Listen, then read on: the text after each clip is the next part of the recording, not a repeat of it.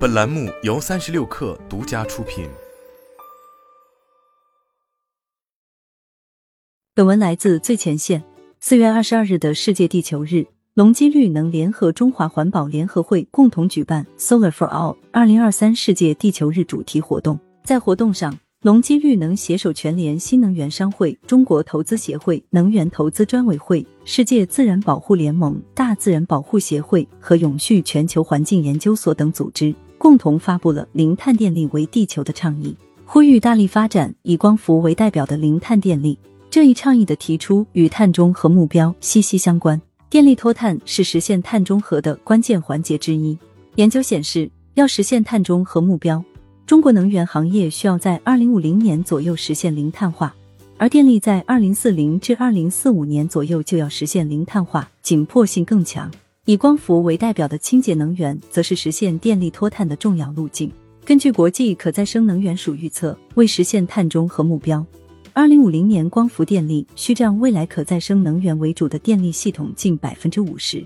这意味着，二零五零年光伏总装机需增加至二零一八年的二十四倍。作为全球规模最大的太阳能科技公司，隆基绿能一直关注自身的可持续发展，是应对气候变化的先行者。二零二零年，隆基成为了唯一一家同时加入 Rain 幺零零、F 幺零零、F 幺零零和 SBTi 四项气候倡议的中国企业。这意味着其为全球低碳经济发展和气候目标承担了更大的减碳承诺和责任。根据 Rain 幺零零和 F 幺零零倡议，隆基承诺最晚在二零二八年实现全球范围内的生产及运营所需电力百分之一百使用可再生能源，在二零二五年前完成能源管理系统的部署。并以二零一五年为基准年，提高百分之三十五能源使用效率。要实现生产及运营所需电力百分之一百使用可再生能源的目标，殊为不易。最近几年来，隆基在自身工厂屋顶积极安装太阳能光伏系统，